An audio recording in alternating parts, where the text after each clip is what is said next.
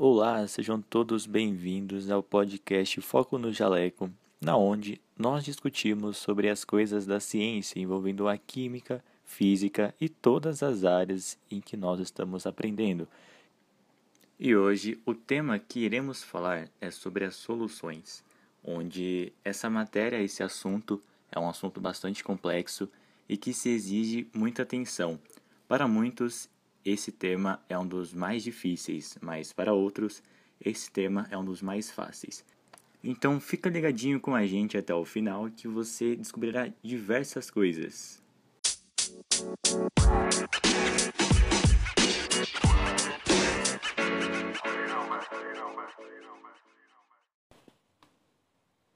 E aí, amigos, tudo bem? Tava com saudade de vocês. Eu sou a Núbia e vamos logo para o que interessa.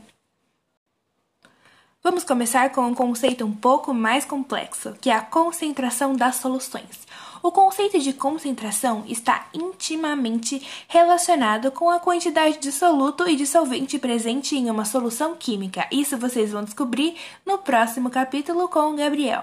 Mas, sendo assim, a concentração de solução indica a quantidade em gramas de soluto que existe em um litro de solução onde o C é concentração, o M é massa do soluto e o V é o volume da solução.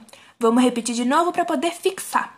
O C é concentração, o M é massa do soluto e o V maiúsculo é o volume da solução. No Sistema Internacional, ou SI, a concentração é dada em gramas por litro, a massa é em gramas e o volume em litros. Bastante interessante, hein, Núbia? Agora, dando continuidade, então, em química, a solução é o nome dado a dispersões cujo tamanho das moléculas dispersas é menor que um nanômetro. A solução ainda pode ser caracterizada por formar um sistema homogêneo, por ser impossível separar o disperso do dispersante por processos físicos. As soluções são compostas por moléculas ou íons comuns. Bom, sabendo disso então, a gente tem que entender também que as soluções químicas são misturas homogêneas formadas por duas ou mais substâncias. E os componentes de uma solução são denominados de soluto e solvente. O soluto representa a substância dissolvida, o solvente é a substância que se dissolve. Geralmente, o soluto de uma solução está presente em menor quantidade do solvente. Um exemplo de solução é a mistura de água e açúcar, tendo a água como o solvente e o açúcar como soluto. Sabendo disso, existe a classificação das soluções, que seria uma solução consiste em duas partes, o soluto e o solvente, como já dito. E nisso existe a quantidade de soluto, que é a quantidade de soluto que possuem as soluções químicas, podendo ser soluções saturadas, soluções insaturadas e soluções supersaturadas. Dentro da classificação das soluções, existem o estado físico, que podem ser classificadas de acordo com seu estado. Seriam as soluções sólidas, que é a união de cobre e níquel, que forma uma liga metálica, por exemplo, as soluções líquidas, que é o sal dissolvido em água, e as soluções gasosas, que é o ar atmosférico, por exemplo. E dentro dessa classificação de soluto existe também a natureza do soluto, que seriam as soluções moleculares, que quando as partículas dispersas na solução são moléculas, por exemplo, o açúcar. As soluções iônicas, que são quando as partículas dispersas na solução são íons. Um exemplo seria o sal, o cloreto de sódio. Bom, bom, é o a... Bom, eu sou a Maísa e vou falar um pouquinho sobre o coeficiente de solubilidade. Bom, o coeficiente de solubilidade representa a capacidade máxima do soluto de se dissolver em uma determinada quantidade de solventes.